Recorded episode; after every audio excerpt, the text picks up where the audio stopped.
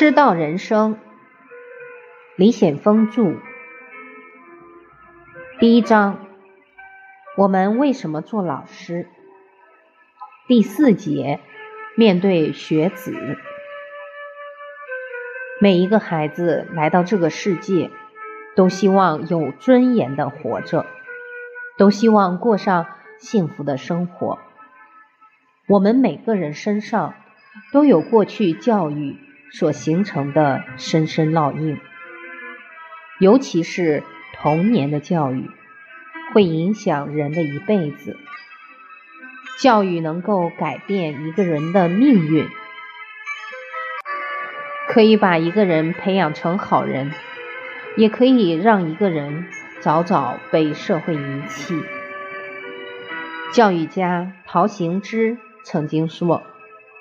教育工作中的百分之一的废品，就会使国家遭受严重的损失。有一次和一个所谓的坏孩子谈话，他给我打一个比喻。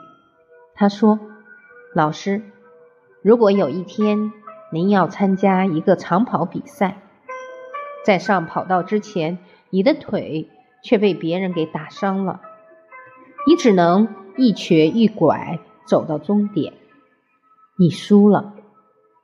在比赛的跑道上，你不停的被别人嘲笑，说你不努力，说你不行，你内心会是什么样的感受？我说我会觉得非常委屈。他说：“是啊，老师，我有很多童年往事。当我开始起步的时候，由于我天资不如别人。”所以经常遭到别人的嘲笑。那时我不到十岁，不是不爱学习，只是不希望被别人嘲笑。如果有人鼓励我，我愿意做个好学生。可是那个课堂是我心灵受伤的地方，我就选择逃避课堂，于是逃学。我逃学不是我不愿意成长。是我找不到快乐。逃学之后所接受的就是社会的嘲讽、社会的打击。我就是那个腿被别人打伤、跑不动又输在了跑道上的学生。孩子这番话深深的触动了我。有时候我们会说这个学生笨，那个学生不好管，可是恰恰忽视了一个问题。我们的工作不正是教人的吗？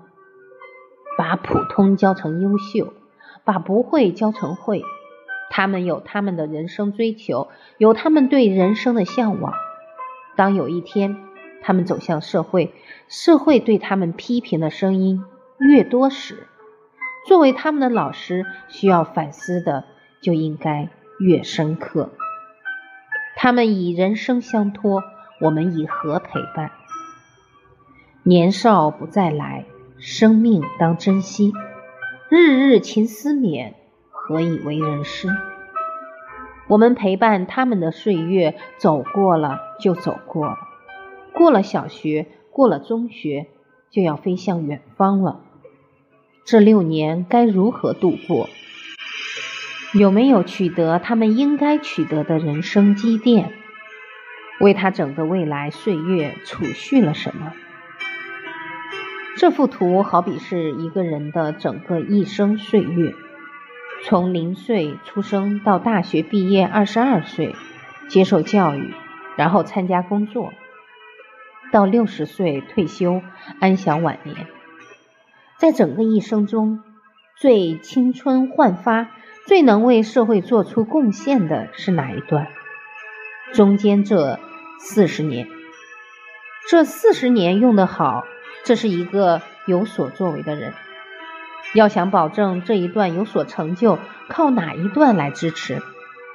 前面二十年的教育，这里包括幼儿园、小学、中学、大学，无论是教育的哪一段，教育的大目的是一致的，都指向后来的人生。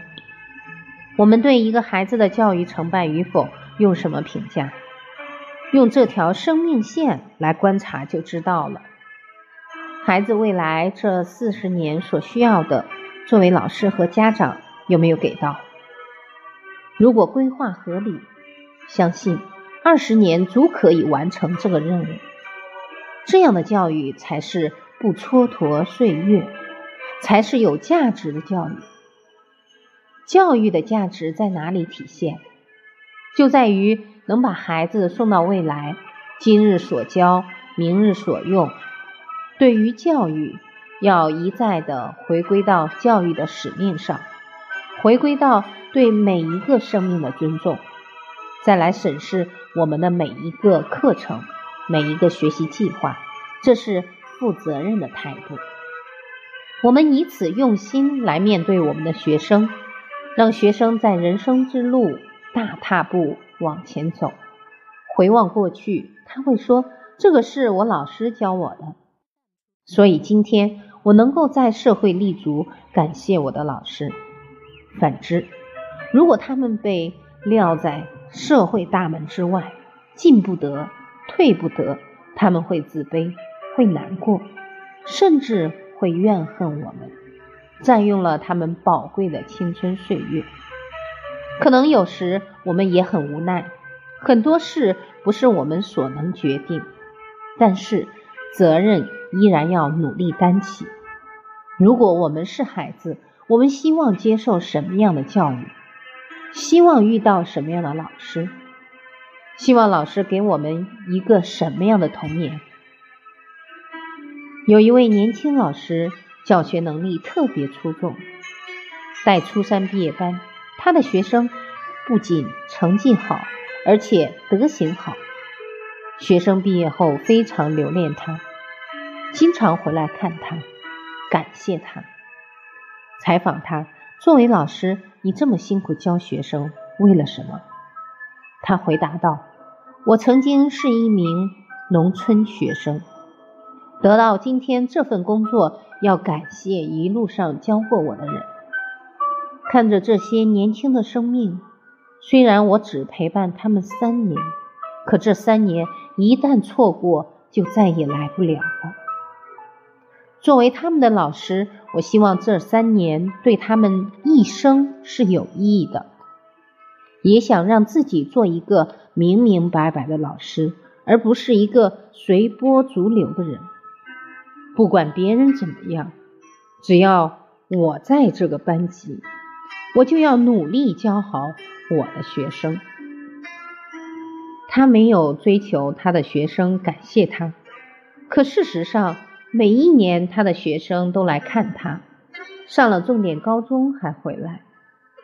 有一次，他的一个学生高中毕业开出租车，结果有一次他出门遇见了，在车里那个学生说：“虽然我没有考上大学，老师你教给我的那些知识我在用。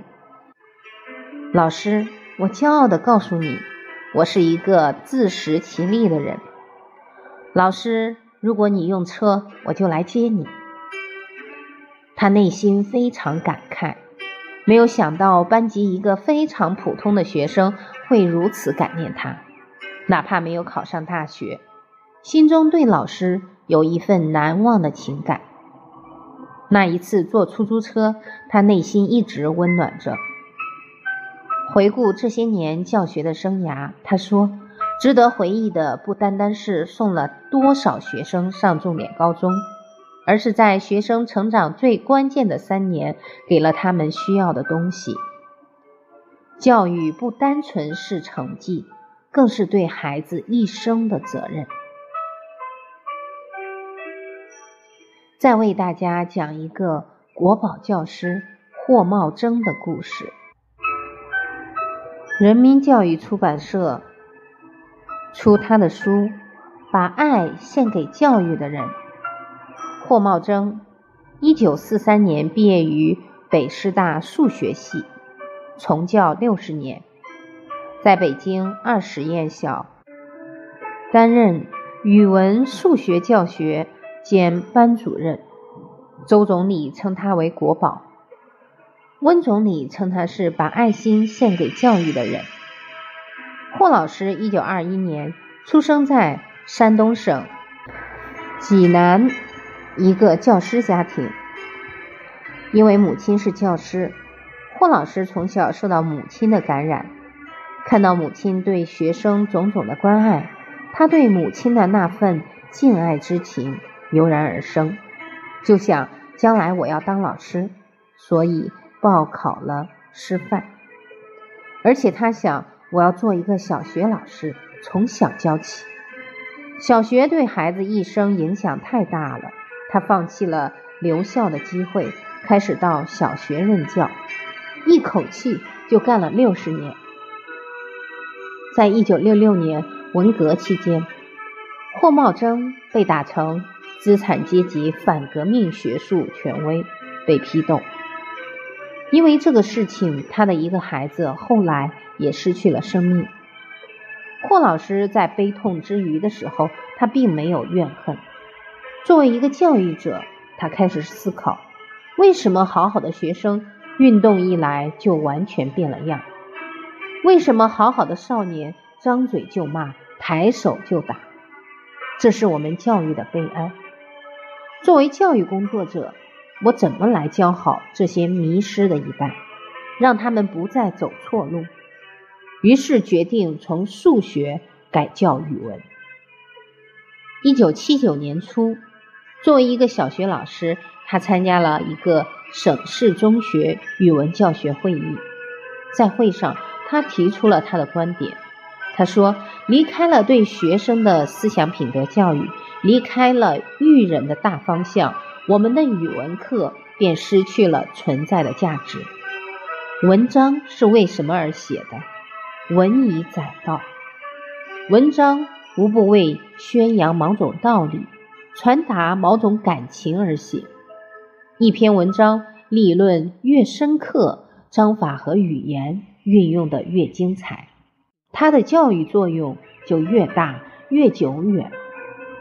文与道永远应该是统一的，通过文章对下一代进行思想品德教育。是千古不变的规律，怎么能说是两败俱伤呢？